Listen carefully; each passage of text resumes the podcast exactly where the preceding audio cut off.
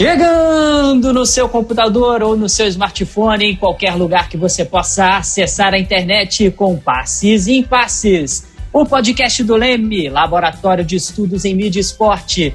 Hoje gravado remotamente, né? Com toda essa situação da pandemia que a gente está passando aqui no Brasil, com edição e sonorização da equipe do Audiolab da UERJ. Esse é o Passes em Passes do Esporte, como você nunca ouviu. Esse é o nosso 12 segundo episódio. Você que ainda não ouviu os nossos outros programas, acessa lá nas plataformas. Tem o iTunes, tem o Spotify, tem o Deezer. O tema do nosso programa de hoje, claro, é esporte e cinema na quarentena.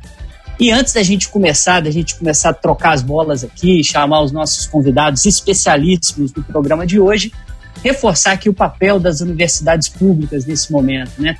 Tão atacadas nos últimos anos e a gente está aí produzindo pesquisa, conhecimento, estudos, ventiladores, álcool em gel. Quando a sociedade precisa, a universidade pública, gratuita, de qualidade, está mostrando a que veio. E o nosso papel aqui é mostrar para vocês, durante esse nosso programa, algumas alternativas. Você que está aí de quarentena, lembrando, fique em casa, não é uma gripezinha, não é algo comum. Ainda vamos entrar na pior fase né, do, dessa pandemia aqui no, no Brasil. A gente está gravando o programa hoje, no dia 6 de abril. Então o negócio vai ficar feio. Fique em casa e acompanhe todos os nossos programas aqui no nosso Passo em Passo. É só acessar uma dessas plataformas que eu falei para você ficar ligado. Quem vai apresentar o programa comigo hoje, está aí da sua casa, remoto, nosso grande amigo, pesquisador do Leme, jornalista da Rádio Globo, Matheus Reis. E aí, meu amigo, tudo certo? Tudo bem, Felipe uma vez um prazer estar participando Passes em Passes em mais um episódio, apesar de todas as atividades e desde já desejando, torcendo, fazendo a minha parte para que depois disso tudo passar, todos nós estejamos com muita saúde. Maravilha, amigo. E nossa bancada aqui hoje é uma bancada de peso, né? São duas das maiores referências em esporte no Brasil que a gente tem. É um é nosso coordenador, Ronaldo Elão, meu amigo querido, está aí em casa também de quarentena. Ronaldo, amigo, muito obrigada. Prazer falar contigo de novo e excelente para todos os ouvintes ouvir, poder ouvir você no nosso programa. Salve Felipe, salve Matheus, Vitor. É um prazer estar aqui com vocês. É, aqui de quarentena, todo mundo tomando cuidado, mas continuamos firmes e fortes. Você falou muito bem sobre a universidade pública e sobre a nossa querida UERJ. Também está conosco, já estava demorando para aparecer aqui no nosso programa. Uma honra ter você aqui com a gente hoje. Vitor Andrade de Mello, professor titular da Universidade Federal do Rio de Janeiro, onde atua no programa de pós-graduação História Comparada e no Instituto de História e também no programa de pós-graduação em Educação da Faculdade de Educação, onde ele também leciona na graduação. E também atua lá no programa de pós-graduação Estudos do Lazer da Universidade Federal de Minas Gerais e é coordenador do esporte, Laboratório de História do Esporte e do Lazer, grandes parceiros nossos aqui do Laboratório de Estudos em Mídia e Esporte. Muitíssimo obrigado pela presença, amigo. Salve, Felipe. Salve, Ronaldo, Matheus, Fausto. Um enorme prazer estar com vocês aí na, na noite de hoje.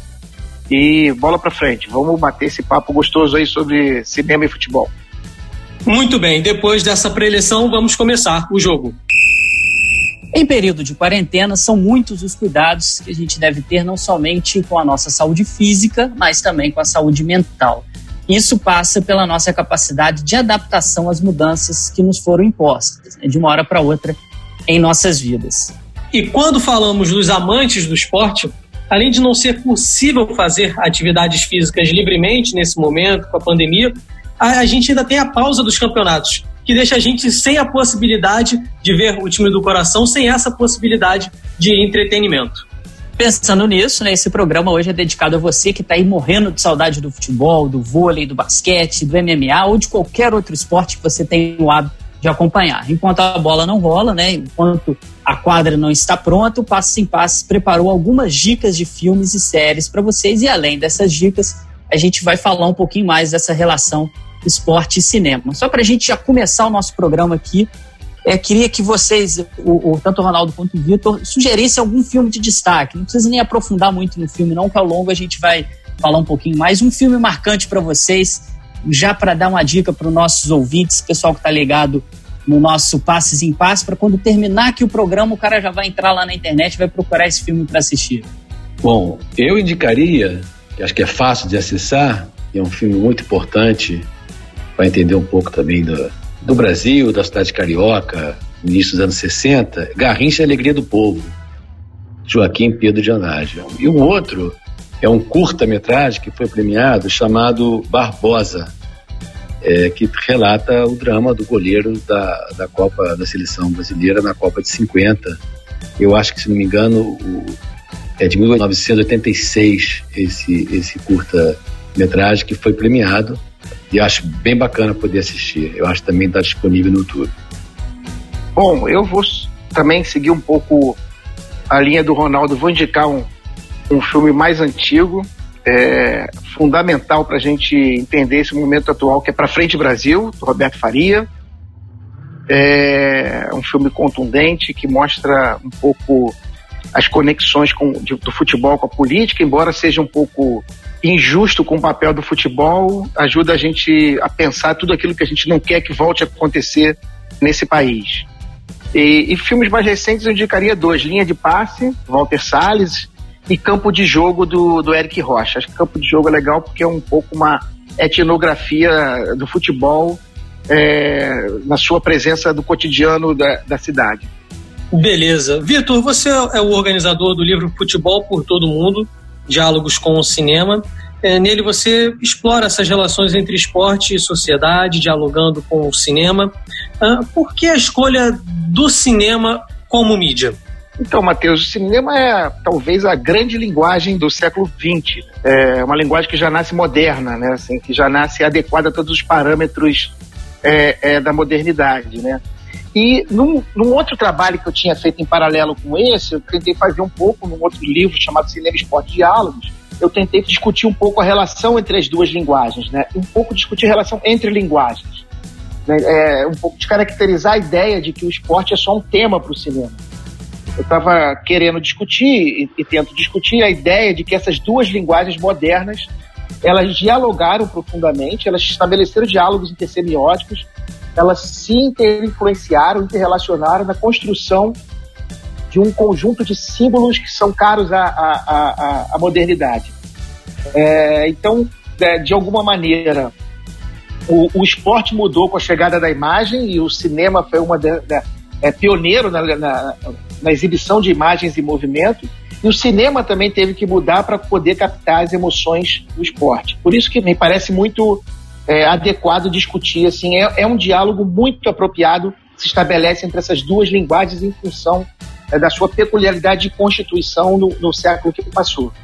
No mesmo livro, Vitor, você cita o filme Football Factory. Para quem não conhece, né, o filme tem como pano de fundo o futebol inglês, mais especificamente os torcedores do Millwall e do Chelsea.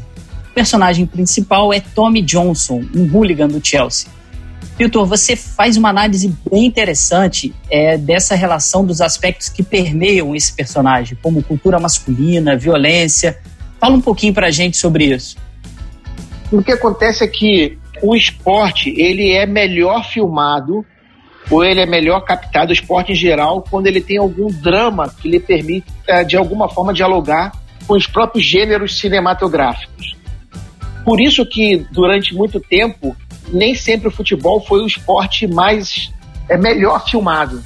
É, além de, de, de, de não haver, é, haver dificuldades técnicas de captar, de remontar, de recriar o, a dinâmica do jogo, os dramas que cercam o, uh, o futebol não eram tão por exemplo, tão maniqueístas como os dramas do boxe, né, que de fato se constituiu no, talvez no esporte mais é, cinematográfico no decorrer da história. Né? Quando, o, o quando os filmes começaram a entender que os personagens do futebol eles também de alguma forma representam é, uma série de dramas sociais, de aspectos da vida em sociedade, os filmes de futebol acabaram ganhando maior relevância. E esse filme é, na verdade, é um entre tantos em que o torcedor acaba é, ganhando destaque nos filmes de futebol, né? mais do que a própria dinâmica do jogo. Assim, talvez porque é, no futebol, é, mais do que em outros esportes, o torcedor é um personagem central, é um personagem fundamental na constituição do que eu chamo de gramática da linguagem. Assim, é, em, em, todos os esportes o torcedor é importante, mas no futebol ele é um elemento central na constituição é, é, do desenrolar da trama, dos dramas do esporte. É, então por isso que também a gente é, viu surgir é, uma série de, de, filmes em que, de fato, esse o, é o, personagem central com todas as contradições, ambiguidades, limites que cercam os torcedores. Né? Vitor, é, isso que você estava comentando no início, né, de como filmar o jogo em si, não o drama do futebol, é algo bem nítido, né? Quando a gente vai acompanhar um, uma, uma produção cinematográfica que tenta é, transport, tenta filmar um jogo de futebol, acaba ficando muito falso, né? Acaba que não dá para a gente sentir, a gente não sente que teve um jogo ali. Dá para ver claramente que as pessoas estão deixando, né? No caso do futebol, o chute é mais ou menos no meio do gol e o goleiro deixa passar. É, é muito essa atmosfera do jogo em si, que as pessoas se empenham, na hora não dá para filmar muito isso. Então, seria mais ou menos, é, já reforçando o que você falou, por conta disso que o drama no futebol faz essa. Torna esse diálogo com o esporte muito mais intenso do que simplesmente filmar um jogo da seleção brasileira de futebol, a partida em si? Exato, exato, Felipe. Veja, é, o boxe ele é um esporte mais coreografável. É, você consegue coreografar, até porque você tem menos variáveis, né? São dois ali se enfrentando. É, o ringue já é em si uma, uma, uma, estrutura cinematográfica espetacular, né? Aquela coisa clara no meio, é tudo escuro ao redor. Né? Assim, além do ponto de vista da, da, do drama, você tem é, a recriação de, de, de dinâmicas muito é, comuns, por exemplo, no cinema hollywoodiano, o bem contra o mal, interesses escusos, essas, essas coisas todas. Outros esportes desenvolveram é, tecnologias para que você pudesse captar melhor a dinâmica da modalidade. Esse é um caso do surf, por exemplo, né? Como é que o surf desenvolveu é, equipamentos para poder melhor captar ali a emoção do gesto esportivo há que se fazer uma referência ao filme Olímpia, da Leni Riefenstahl. Assim, a Leni Riefenstahl ela ficou meses estudando equipamentos que pudessem captar melhor os planos e expressar melhor a, a emoção esportiva. O que acontece é que o futebol, a dinâmica é muito distinta. É, é, muito difícil você recriar, é muito difícil captar toda a emoção de uma partida de futebol. Não é por acaso que o canal 100 é, é muito importante na história. Com os parcos recursos da época, uma série de possibilidades de captar de dar ao futebol um tom épico, né? Assim, um tom que cabia muito bem na grande tela, no, no formato é, é, cinematográfico. Também não é, é por acaso que aumentou o número de filmes de futebol depois que se desenvolveram as mídias digitais. Né? Assim, quer dizer, você pode filmar mais tempo é, se você não precisa. A película é muito cara, né? Você não pode é, gastar película assim. Com as, com, as, com as mídias digitais, você pode filmar mais tempo e depois fazer uma edição, uma edição melhor, né? Assim. É, então, como é muito difícil recriar a dinâmica do jogo, é difícil você ter, mesmo que você tivesse um bom ator, que fosse um bom jogador, é um bom ator, um bom jogador criar toda a dinâmica de um jogo de futebol é de, fácil, é de fato alguma coisa é, difícil, né? Então é, isso ajuda a entender um pouco porque que nos jogos, nos, nos filmes de futebol, é, em geral, você tem que investir muito mais numa trama que está por fora do esporte em si. Né? numa trama paralela, né? assim, ainda que é, em muitas ocasiões o desfecho vai se dar no campo. Né? E por vezes esse desfecho ele é um pouco decepcionante em função da dificuldade de captar a, as minúcias, os aspectos do jogo. Ronaldo, você é o organizador do livro A Sociedade na tela do cinema, imagem e comunicação, e nele há algumas discussões de alguns autores também sobre questões envolvendo o cinema e as ciências sociais. O, o seu artigo Campo dos Sonhos, Esporte e Identidade Cultural, tive a oportunidade de ler, é, aborda a história do filme americano Campo dos Sonhos. Só para quem não ouviu falar desse filme, vou resumir rapidinho, nele há um paralelo entre vidas de dois jogadores de beisebol que realmente existiram. O Shoeless Joe, considerado um dos melhores jogadores do esporte nos Estados Unidos, e Moonlight, que quase chegou a ser profissional. Mesmo não sendo um esporte muito próximo da nossa realidade aqui no Brasil, é um filme tanto e o artigo também que assim, é bem compreensível para entender essa situação.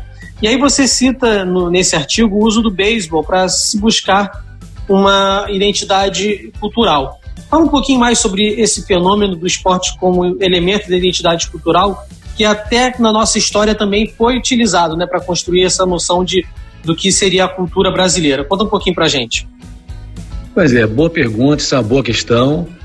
Esse filme é um filme que, depende, dependendo como você olha, pode ser um filme meio piegas, que é um filme bastante romântico, mas para quem acompanha esporte, ou se liga a algum esporte, consegue entender é, toda, vamos dizer, a coisa fantasiosa ali do, do filme. E o filme tem uma, uma, é uma tentativa de redimir um grande ídolo do beisebol nos anos 20, que é o shoeless é, Joe Jackson, que o time dele teria sido acusado de suborno e a punição foi que eles nunca mais puderam praticar o esporte. Então tem uma, toda uma história de um pai com filho e, e tentar redimir esse atleta. E ali tem outras questões que ficam importantes, que é como que toda a sociedade gosta de se sentir singular aos seus próprios olhos. E como tem muitos aspectos que tratam do beisebol como se fosse uma coisa que é realmente também uma parte somente da sociedade estadunidense. Quando muitas das coisas que estão ali, como se fossem singulares, são mais globais do que eles imaginam, que faz parte é, de esporte de massa no mundo inteiro, como por exemplo uma certa mitologia ou idolatria alguns atletas, os feitos dos atletas, né? Eles são, são de alguma maneira assim superdimensionados, são comparados com outros atletas. Tem uma comparação do Joe Jackson com Baby Ruth, que era um outro grande atleta, com Ty Cobb, um outro grande atleta. Então tem umas comparações assim típicas da sociedade norte-americana, mas que a gente poderia fazer aqui de garrincha com outros jogadores, com Zico, etc., que a gente também faz no nosso dia a dia. E a outra questão é uma questão de, de, um, de um passado, como se um passado mais puro, né? uma história de um certo amor à camisa que aqui também tem no Brasil. Então é como se existisse um momento que as pessoas jogassem é, o esporte somente pelo prazer o esporte e não também por ser uma profissão. Quer dizer, você pode ter prazer e ser profissional, uma coisa não invalida a outra.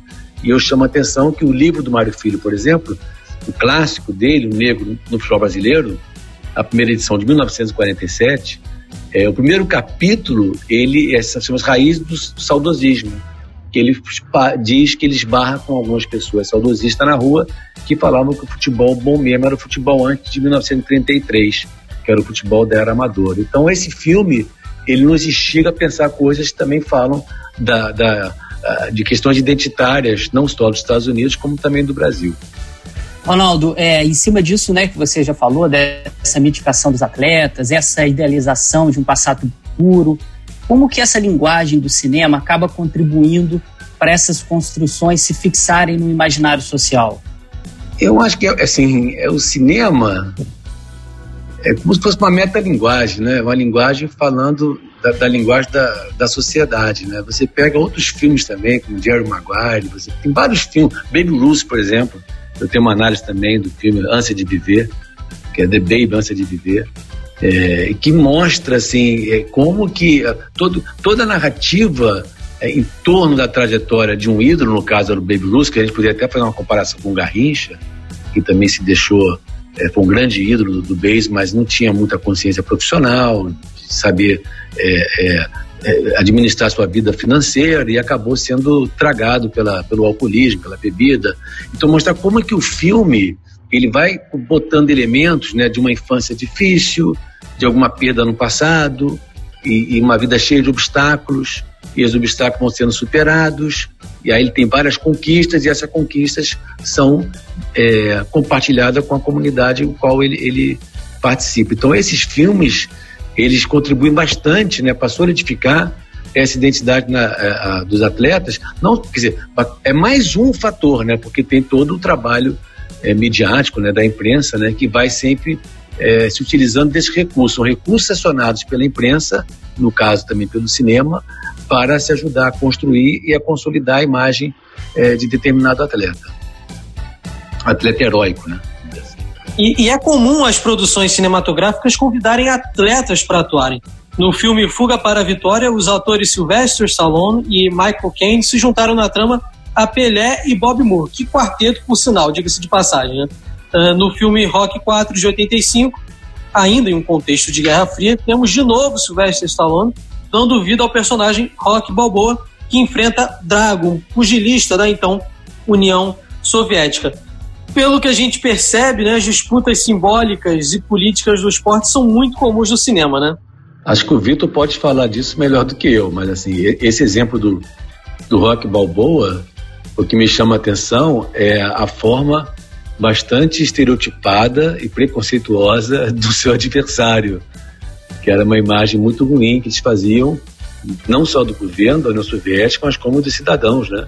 Eram todos muito duros, muito enrijecidos. Isso aparece em outros filmes também, fora do esporte, né?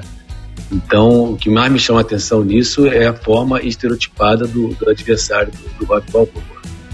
Bom, primeiro que é, é importante a gente entender é, é, acho que é um pouco aquilo que eu tava, eu tenho tentado falar, né? Essa ideia de que nós estamos falando de duas linguagens, né? Não, nós não estamos falando de que o, o esporte é tema para o cinema, nós estamos falando que o, são duas linguagens é, que dialogam. E aí acabam construindo também uma, um encontro de gramáticas, né? Acho que foi isso um pouco que o, que o Ronaldo estava falando, né? Que eu concordo, quer dizer, existe uma forma é, se construiu historicamente uma forma de narrar o esporte. Né? E que o cinema, de alguma maneira, ele também aprendeu, mas também contribuiu, é, contribuiu para. Né? Então, a narração do esporte, ela é normalmente em tons de épico. Né? O cara tem que ficar lá, sofrer, passar por uma série de dificuldades, para ir no momento final ele conseguir superar tudo com disciplina, superar todos os problemas da vida e fazer o gol, o gol lá no último minuto, e aí toda a torcida vai em glória é, é, é, comemorar aquele, aquele momento. Né? É, tanto é que assim, é difícil para a imprensa cobrir um jogador de futebol que não teve grandes problemas na vida. É, eu lembro de uma campanha de uma Copa do Mundo que foi é, é comum fazer perfil de jogadores e aí, quando chegou para fazer o perfil do Leonardo, era um problema. É, porque o Leonardo não foi pobre, o Leonardo. Bom, mas o Leonardo teve uma doença quando era pequeno. Então, aí a imprensa tem que inventar alguma coisa para dizer pro cara: o cara superou tudo. Superou. Quando não tinha pobreza, tinha uma doença. Né, superou a lesão para poder. Então, essa narrativa, ela é uma narrativa comum, né, assim, a qual o cinema também ajudou a consolidar e, de alguma maneira, é, reproduz é, é, é, a todo momento. Né? mesmo quando o cara é derrotado ao final, ele aprendeu coisas, ele superou, ele deu uma lição de vida, essas coisas todas. Então, é, nesse processo de construção de um imaginário do século XX, ou vamos assim, o imaginário da modernidade, os atletas eles ocuparam um espaço nesse panteão tão importante quanto os atores. É, os, atletas também são expressões de um conjunto de símbolos, é, um conjunto de valores que são propugnados pelos meios de comunicação que são caros à sociedade é, é, é, do consumo é, do espetáculo. Né? Assim, então, também nada mais usual do que esses caras, eles de alguma maneira, eles sejam convidados para participar é, do espetáculo cinematográfico. Né? Assim, é, eu tenho, eu tenho um, um, um artigo que faz um pouco a tentativa de, de ver a construção de imagens do Garrincha é, é, é, e do Pelé que eu tento mostrar lá assim, olha como o Pelé, ele soube muito bem construir essa imagem. Assim, ele também ele foi é, partícipe da construção dessa imagem do Pelé, que aliás ele se refere na terceira pessoa, né? O Pelé. É, ele atuou em um montão de filmes, ele atuou, ele cantava, ele, ele tocou com ele Regina, ele, né? então tudo isso, o convite a esses, a esses é, é, atores, nada mais, e atrizes, é, esses jogadores e jogadoras, né? É, nada mais faz do que celebrar esses grandes personagens é, do século XX, agora do século XXI, esses grandes personagens é, modernos, esses ícones de um tempo que acabam dialogando nas mais diferentes esferas. E assim, só um comentário sobre essa questão do, do rock balboa e como essas narrativas permanecem mesmo na pós-modernidade, na contemporaneidade né? É, essa história do Rock Balboa teve uma continuidade nos últimos anos com dois filmes né, da série Creed. Não deixa de ser uma continuidade do filme, que o Rock Balboa continua trabalhando nesses filmes, não mais como um lutador, mas como um treinador de futuros talentos. E o filho do Apollo Creed, que é o Adonis Creed no filme, ele encara o filho do Drago. Né, uma continuidade na história por entre as gerações, a narrativa continua o Adonis Creed representando os Estados Unidos vence o Drago na Rússia. E assim, eu vi esse, esse filme no cinema E a galera, na hora de ver a cena da luta, que foi no final do filme, o clímax ali, é, foi como uma arquibancada. E eles torceram mesmo quando o Adonis Creed venceu o Drago no, no final da luta, é, a, a, galera vibrou como se fosse um gol. Então, as narrativas permanecem ao, ao longo do tempo. Impressionante. Ainda aliando história e esporte, o filme Raça retrata a vida do norte-americano Jesse Owens, um corredor negro que mostrou ao mundo durante as Olimpíadas de 1936 que não existia supremacia ariana imposta pelos nazistas. Isso logo depois de ganhar quatro medalhas de ouro em plena Berlim. O foco da história está nos três anos antes da competição. De origem pobre, Jesse Owens foi um dos raros e poucos alunos negros da Universidade Estadual de Ohio o filme aborda tanto a parte do preconceito quanto também a dificuldade até conquistar as medalhas. Vitor e Ronaldo, já assistiram esse filme? Eu já assisti, sim. Já discutimos até lá no, no nosso cineclube, lá no, no laboratório. Eu não vi esse filme, não. Eu não vi o filme. Tem também o filme Mais Forte que o Mundo, que conta a trajetória do lutador de MMA brasileiro José Aldo. Na trama, as dificuldades do atleta que saiu da periferia de Manaus até conquistar o título mundial no UFC. Ronaldo, é abordar as dificuldades sofridas antes da, da fama ainda continua sendo a principal narrativa ao se falar de heróis do cinema? Ou você tem alguma outra história que lembra que fugiu um pouco desse roteiro quando se fala do heroísmo dos atletas? Esse filme eu vi, é um bom filme. E, de fato, todos esses percalços e essas perdas na infância é, não é que, eles não, não é que eles não sejam verdadeiros, mas é a mídia, a imprensa, ela dá uma dimensão maior, que torna o feito do atleta ainda maior, que ele superou muito mais obstáculos do que outras pessoas poderiam é, superar. Né? Os obstáculos estavam na sua frente e ele foi lá e superou todos eles. Então isso aí, na realidade, é uma saga clássica do herói. Já, já assim, Julito Souza Brandão, em mitologia grega 1, 2 e 3, ele já falou sobre isso, acho que é no 3, se não me engano, a introdução ao périplo do herói. O Joseph Campbell, na, na, no Herói de Mil Faces e outros livros, já falou várias vezes sobre isso. Né? Tem sempre uma perda na infância e tem um chamado, e ele vai em busca desse chamado, ele tem obstáculos considerados intransponíveis para a maioria dos seres ordinários, e ele conquista um feito extraordinário, e esse feito geralmente é compartilhado com, com a, a sociedade que ele está representando. Dizer, no esporte individual, é o país que ele está representando. No esporte coletivo, geralmente, é a equipe, ou é a equipe ou é a nação. Né? Então, se pegar assim, é, a, a, os gols do Romário eram os gols do, do time que ele estava representando ou da seleção brasileira, ou, ou seja, da, da nação brasileira. Todas as vitórias do Ayrton Senna, por exemplo, são vitórias que na hora que ele subia no pódio era como se o Brasil inteiro estivesse no pódio com ele. Mas voltando àquele assunto que o Vitor colocou, no caso do Ayrton Senna, eu também tinha visto há muito tempo atrás uma, uma suposta. Porque o Ayrton Senna teve, é bem de um berço. É, digamos assim, mais privilegiado, e a, a, imprensa tentava colocar alguma coisa da infância, alguma perda que ele teve na infância, para poder é, seguir nessa narrativa clássica do herói. E tiveram muita dificuldade, não só com o Leonardo, com Ayrton Senna e com o Kaká também. Vitor, você assistiu esse filme do José Aldo? Já que a gente está falando de tantos filmes estrangeiros, acabou que a gente mencionou o do José Aldo, foi o primeiro filme brasileiro que a gente mencionou nessa temática do cinema e do esporte, produção nacional, aqui no, no, no episódio. Você chegou a ver esse filme? Qual a sua análise, mais ou menos? Eu cheguei a ver esse filme, a minha análise um pouco vai ao encontro da, da análise do, do Ronaldo, né? Assim, e, e, e também é, o raça que o Felipe é, colocava é, é, é, também tem relação com isso, né? Assim, um pouco o que eu estava tentando colocar antes, né? Assim, a, se construiu uma narrativa sobre essa linguagem que é sempre a narrativa épica, né? A narrativa da superação. Poucos foram os filmes que, que escaparam disso, né?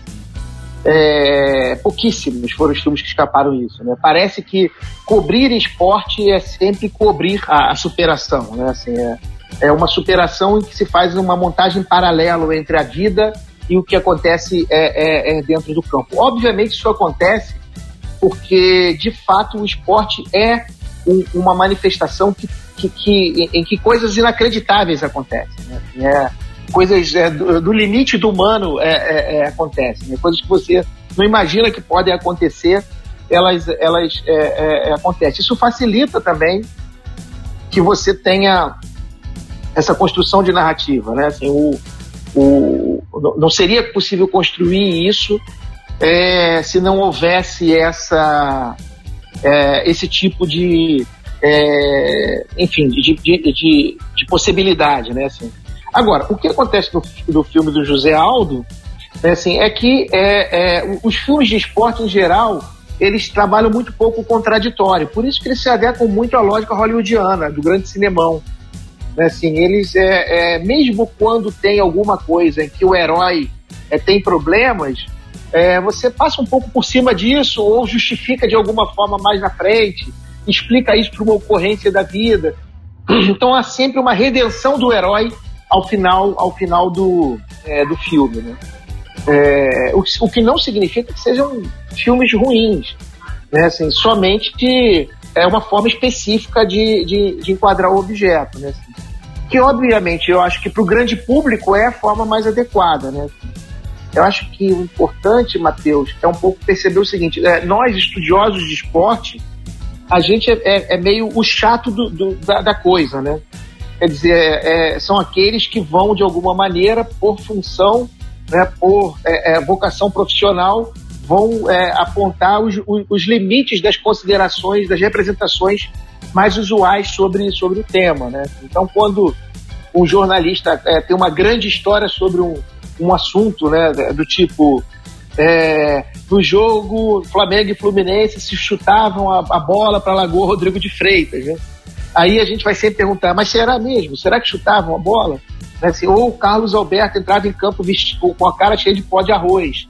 Mas há evidência disso ou isso é uma, é uma criação mítica, né? Assim, é, é, é então é, é, óbvio que a gente, enquanto é, pesquisador, enquanto estudioso, a gente acaba um pouco quebrando o barato da narrativa mestre de tudo isso, né? Assim, porque talvez o grande público goste mesmo de ver. Não é por acaso que o cinema de Hollywood ele, ele também tem é, grande sucesso, né? Assim, porque ele também tem uma narrativa que educa o público para um tipo de sequência né, e, e, o público espera isso do, do, é, do grande cinema. Né? Os filmes de esporte se adequam muito a essa narrativa. Né? Seria possível e, e, é possível fazer filmes que não sejam dessa maneira, né? mas isso não é usual na cinematografia que se dedica a, a representar o fenômeno esportivo. Maravilha, Vitor. Você que está acompanhando nosso Passes em Passos, o esporte como você nunca ouviu, compartilhe aí com seus amigos nesse momento de quarentena.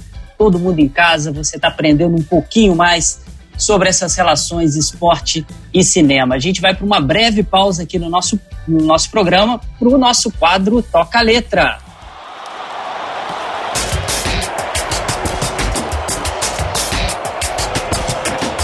A música de hoje é Na Cadência do Samba, de Luiz Bandeira.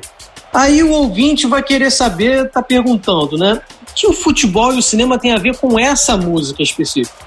Verdade que Na Cadência do Samba foi a canção escolhida para ser a trilha sonora do Canal 100, um dos precursores do jornalismo esportivo no país. Na letra, a batucada, o requebrado e a ideia de um povo feliz e cheio de ginga. Solta a música aí, Léo.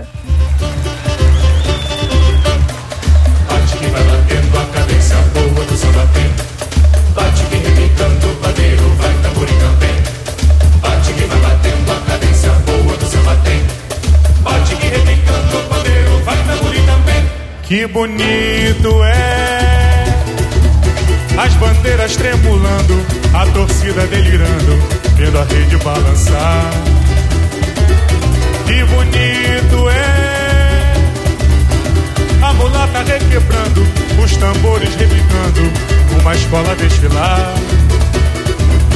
Que bonito é pela noite luarada numa trova apaixonada, um cantor desabafar.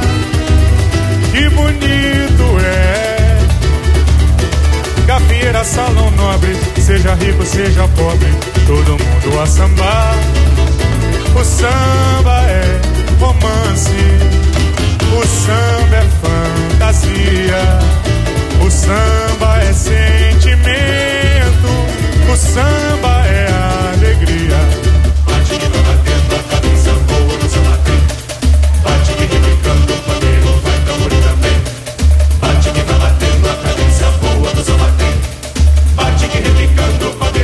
No canal 100, a gente tem apenas o instrumental, né? ou seja, sem a letra. Vamos ver agora se você se lembra.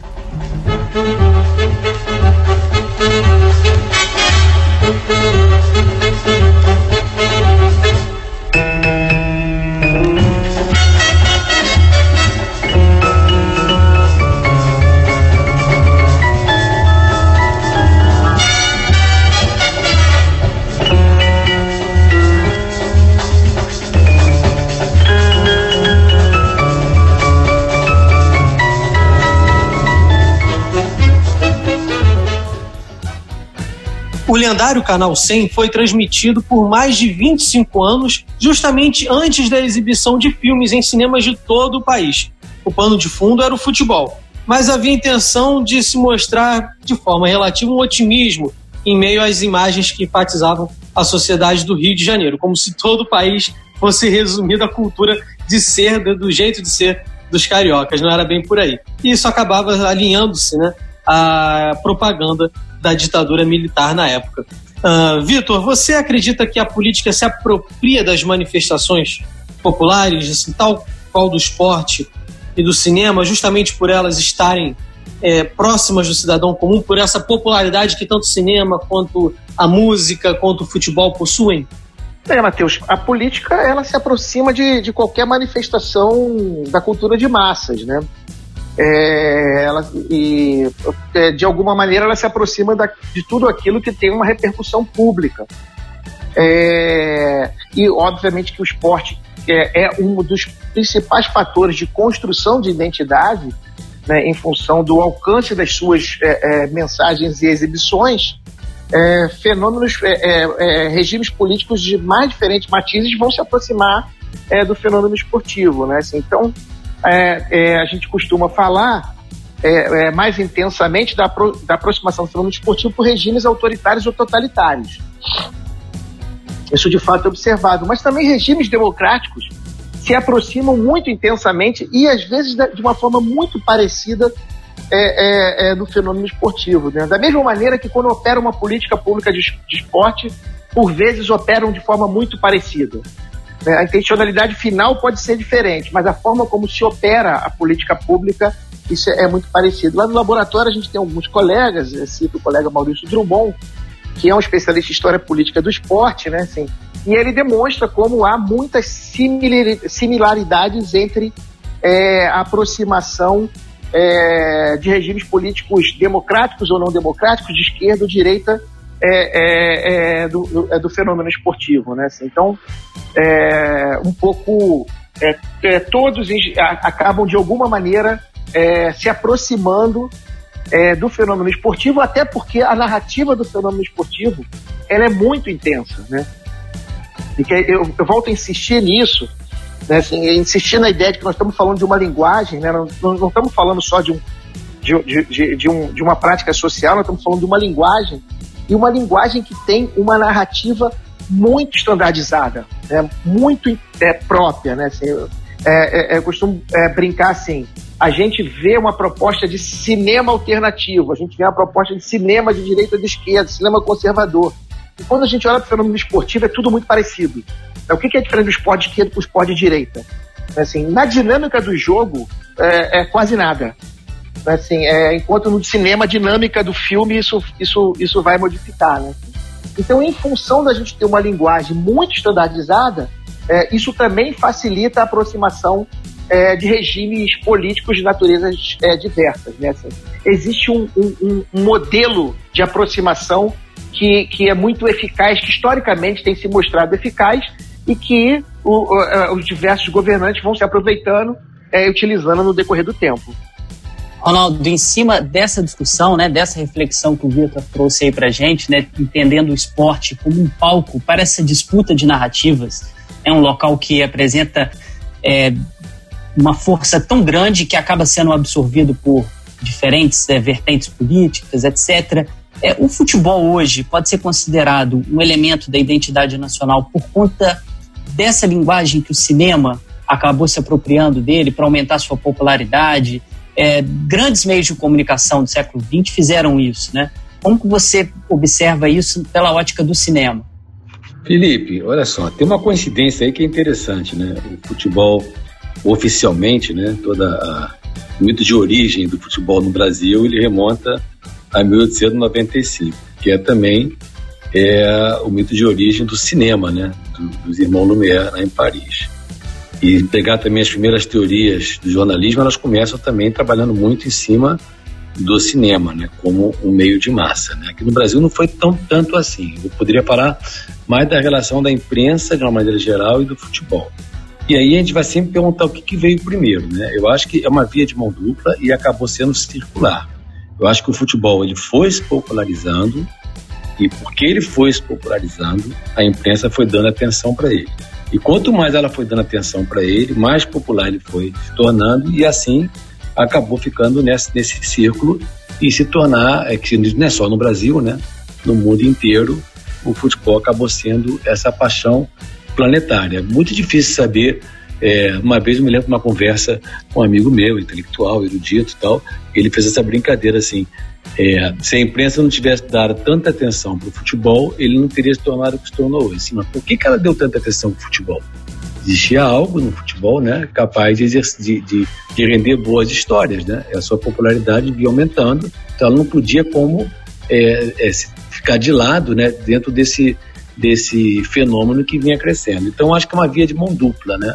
O cinema não é tão popular no Brasil como de repente é em outros países, né? Não se tornou, naquela época, não era tão popular. Estou falando dos primeiros anos do, do, século passado, né? Quando o futebol foi se popularizando.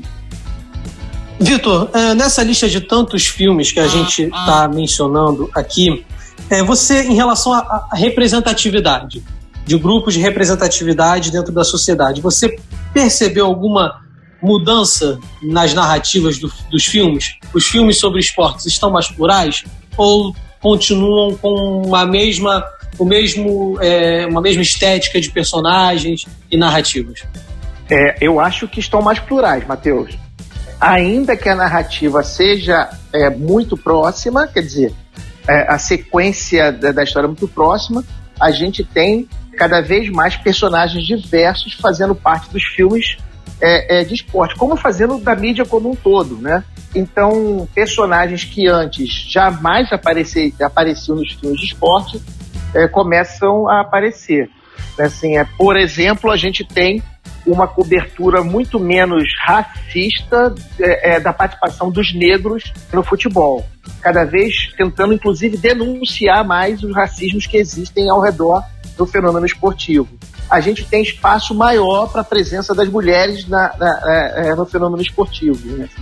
E também, ainda que menos, né, bem menos do que as outras coisas, a gente já tem filmes que tratam das questões ligadas à homossexualidade, é, é, transgênero, orientações de, é, sexuais diversas no fenômeno esportivo. Né? Assim, o fenômeno esportivo ele não pode ficar de fora é, dessas pautas identitárias que estão cada vez mais aflorando, cada vez mais é, é, emergindo, né? Assim, esse é um debate que é, sempre é, resvala na postura das torcidas, né? Assim, é, com algumas, alguns até, no meu modo de ver de forma equivocada, tentando defender que a torcida tem o direito de agir como ela quer. Né? Assim, não, a torcida não tem direito de agir como ela quer. não é mais aceitável posturas racistas da torcida, não é mais aceitável posturas homofóbicas da torcida.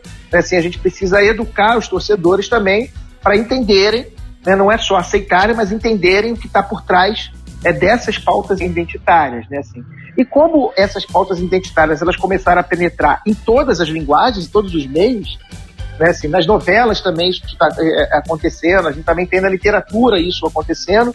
É, o esporte não ficaria de fora disso, ele vai ter que mudar ele vai ter que mudar porque os tempos são outros, né? assim, não há nada que seja é, imutável no tempo, então ele vai ter que, ele vai ter que de alguma forma é, é, se modificar para dar conta desse, desse, novo conjunto de expressões e o cinema né, também é, é que também está mudando, que também está dando mais espaço para essas, essas pautas. Ele na, na hora de cobrir o fenômeno esportivo, a gente vai ter de novo um diálogo entre essas linguagens. Né? Então eu acho que a cinematografia de esporte recente, né, assim, ela tem ela tem é, de fato tentado incorporar essas questões. Eu queria é, só para terminar, não me estender muito, dar, é, é, chamar atenção para uma coisa específica também, que, é, que é interessante. é, houve um momento em que a cinematografia do esporte ela era destinada a fazer a exaltação dos grandes nomes do esporte, é, dos grandes atletas. E a gente vê recentemente é, uma tentativa é, é, de também falar daqueles, ou, ou, não só daqueles que não, não tiveram um grande nome, mas que foram personagens importantes, né, assim, como das figuras é, é, que são figuras raras, são figuras é, pouco reconhecidas, e até mesmo dos perdedores. Né? Então a gente, de fato, tem um, uma maior multiplicidade de abordagens do fenômeno. Agora, isso também é possível porque a gente tem uma nova possibilidade de fazer cinema. Né? Eu volto a dizer, as mídias digitais, de alguma, de alguma forma, popularizaram o exercício do cinema. E com isso, grupos que estavam fora é, do, do, cinema, né, fora da possibilidade de, de, fazer cinema, começam a fazer cinema e também trazer novas questões, questões do tempo, é, novas abordagens, novos olhares sobre, sobre todos os fenômenos, inclusive o fenômeno esportivo. Ronaldo, é, recentemente a Netflix lançou uma série documental sobre o Maradona no México. E nela a gente pode ver a missão do Diego Maradona como técnico na tentativa de salvar um time da segunda divisão, o Dourados. Maradona é retratado aí como um herói de carne e osso, sem deixar de lado os aspectos da sua vida pessoal. E vale ressaltar também nessa narrativa é, atletas humanos e não máquinas que devem gerar o desempenho essa narrativa tem sido muito abordada neste período de coronavírus, né, envolvendo discussões em torno de adiamento das Olimpíadas, de campeonatos. Qual que é a importância de se narrar um herói cada vez mais humano nessas linguagens e nessas narrativas? Pois é, Felipe, isso também está em alguns estudos clássicos. Né? Você pega o próprio Humberto Eco, que é um teórico importante da, da comunicação social, no livro Apocalipse Integrados, ele tem um capítulo que é sobre o mito do super-homem, do Superman. E ele, a hipótese dele é que o super-homem faz tanto sucesso nas sociedades eh, ocidentais porque ele nasce das vestes de um homem comum. É o Clark Kent, que é um sujeito meio atrapalhado, não consegue conquistar a namorada, que de repente entra numa cabine telefônica, antigamente existia cabine telefônica, e sai dali, ele é o super-homem. Então, essa narrativa aconteceu com o Ronaldo Fenômeno, por exemplo, o fracasso, entre aspas, em 98, depois a, se redime em 2002. E o Maradona, essa história do Maradona, isso acontece com o Maradona em vários momentos da sua trajetória. Primeiro, quando em 94 ele sai da Copa do Mundo sob acusação de doping, é, os argentinos passaram a gritar Dieguito, querido, a Argentina está contigo. Ele passou de Maradona, bonito, a ser o Dieguito que todo mundo vai botar no colo. E depois ele teve outro momento que ele vai no fundo do poço, ele estava pesando não sei quantos quilos, ele ressurge das cinzas com aquele programa La Noite del 10. Então o Maradona é um exemplo clássico, né? Dizer, mais uma vez, aquilo que o Vitor tinha falado antes, né? Ele também dá subsídios para poder a mídia narrar a sua história. É sempre uma via de mão dupla. Tem que ter algo no objeto modificado capaz de exercer boas histórias. Além do talento extraordinário né, do Maradona, né? Reconhecido mundialmente, a trajetória dele fora de campo também faz com que renda essas histórias. Então, uma coisa vai alimentando a outra. Ele tem que dar material para isso. Quando você está jogando, quando você é um grande atleta, eu sempre falo da categoria desempenho, que a Simone Guedes, saudosa nossa amiga Simone Guedes, excelente pioneira da antropologia do, do esporte, é, ela já falava da categoria de desempenho, que muitas vezes ela, ela deixa em plano secundário todas aquela, aquelas questões dizer, humanas, mas que seriam é, não louváveis do atleta, né? É, o Adriano, que ia lá para Chatuba, que ia não sei o quê, mas ele ia fazendo os gols, aquela narrativa era sempre secundarizada. No momento que os gols começam a, a se tornar mais escassos, aquela narrativa começa a subir. Então, com o Maradona é a mesma coisa, né? Quer dizer, a importância de narrar um herói mais humano é porque aumenta a identificação com os fãs. Agora, a mídia vai trabalhando com material que, que esses atletas ou esses é, atletas mitificados pela própria mídia, o material que ele, eles vão dando para ela. Quer dizer, ela consegue narrar, ela, vai, ela tem o poder de editar uma história, mas eles vão dando material para ela. Não é uma coisa do vazio, se cria um, um grande astro, um grande herói. Não funciona assim. Esse é o nosso episódio número 12 do Passes em Passes, do esporte como você nunca ouviu. Compartilhe o programa com seus amigos e nos ajude a fazer o podcast. Qualquer sugestão de pergunta, de pauta, pode mandar para a gente que a gente está de olho e vai ouvir sua sugestão. Pois é, Matheus. As sugestões de hoje a gente vai deixar para o quadro Ondas do Leme, porque são dicas aí de alguns internautas de filmes para você curtir durante essa quarentena. Tá gostando do programa? Tem muita coisa boa por aqui ainda no nosso Passes em Passes. Vamos agora para o nosso quadro Ondas do Leme.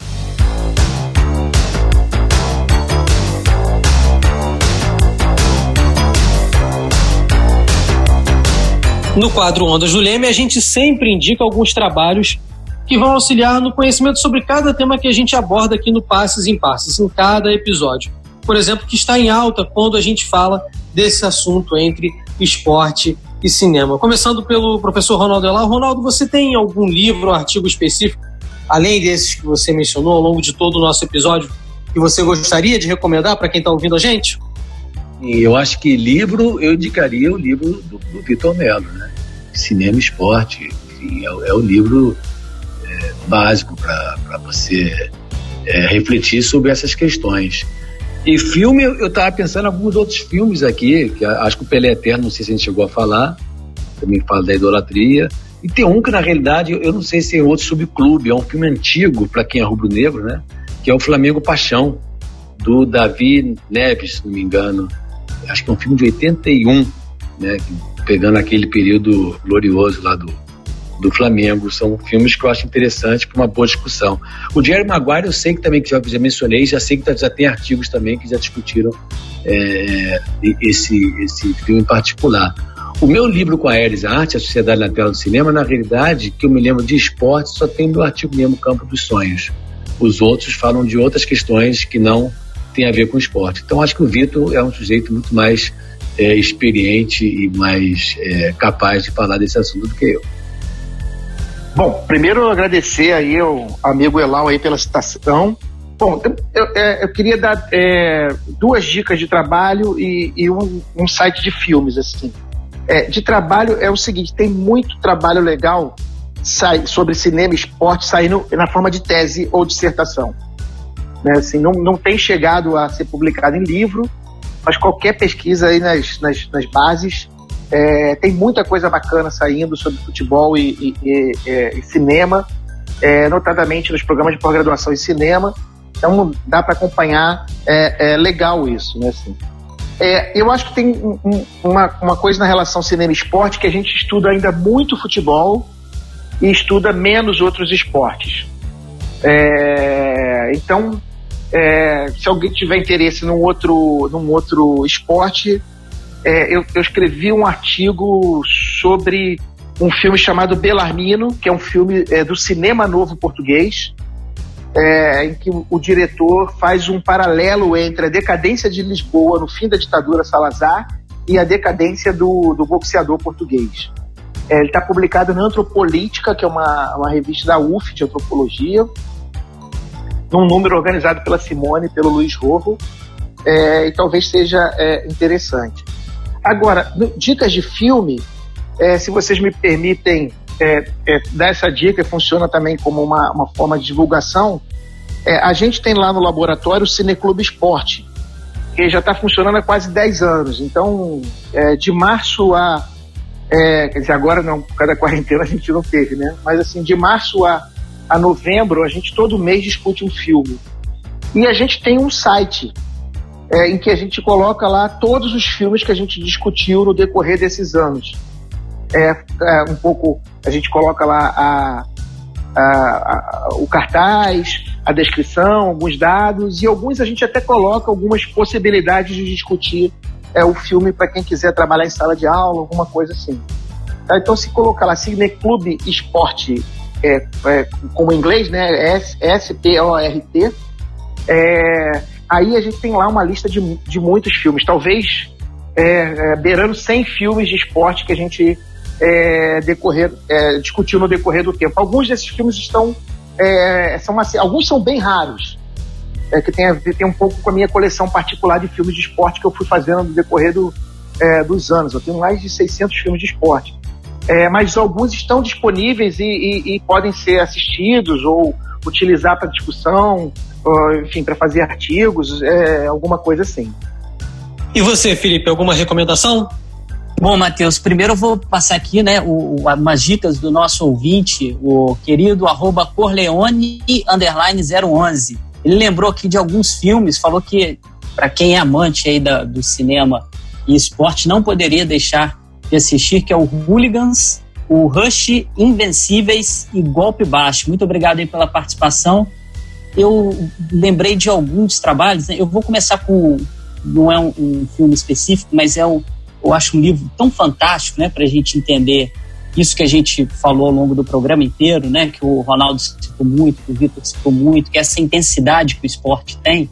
Aí a gente trata o esporte moderno, né, mas o Ruizinga, teoria do jogo, né, como que a gente consegue compreender aquilo que o Vitor falou no início, por que, que um jogo de futebol fica falso quando a gente, quando a gente tenta reproduzir.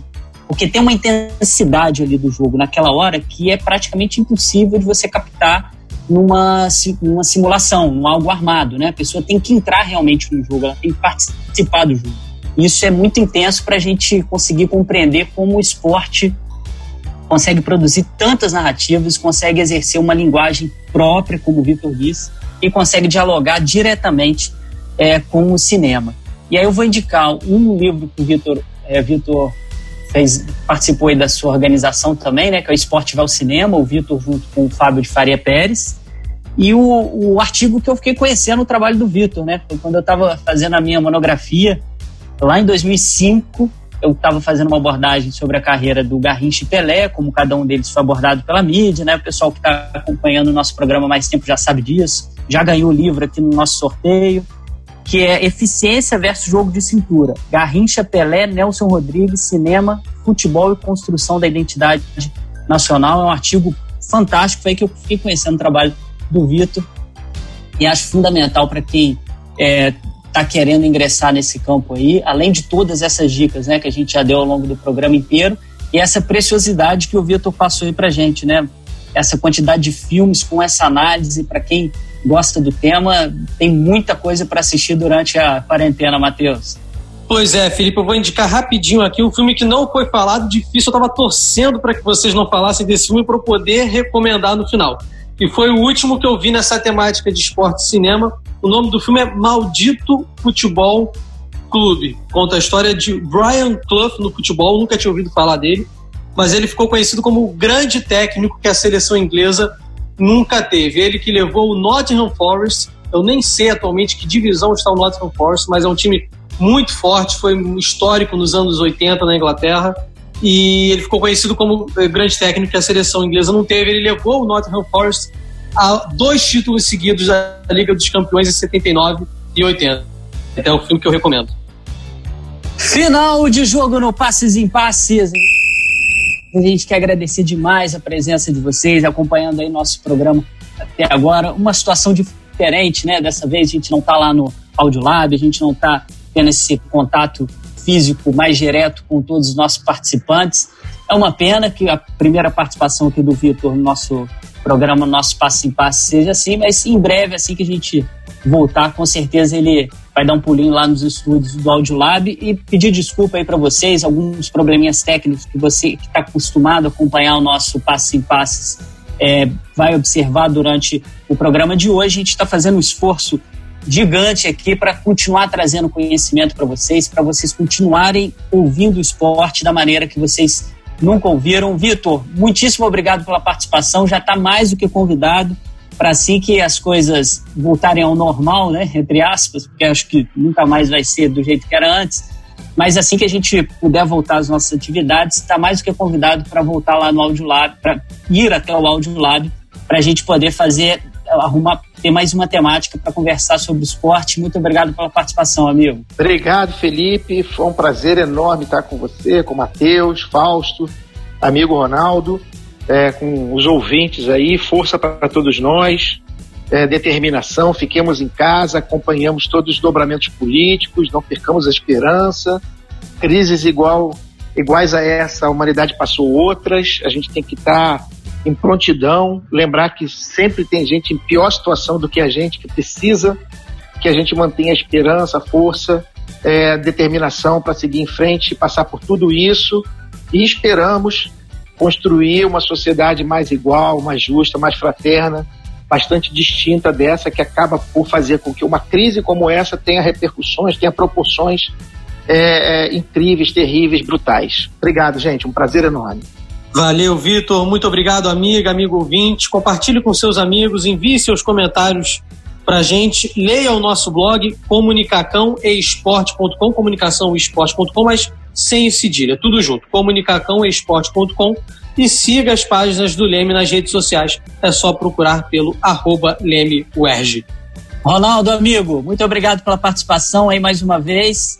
Espero que a próxima, nosso próximo encontro seja, seja aí ao vivo e a gente possa voltar a comentar as vitórias do nosso Flamengo. Eu que agradeço essa equipe que eu tenho aí, que é maravilhosa.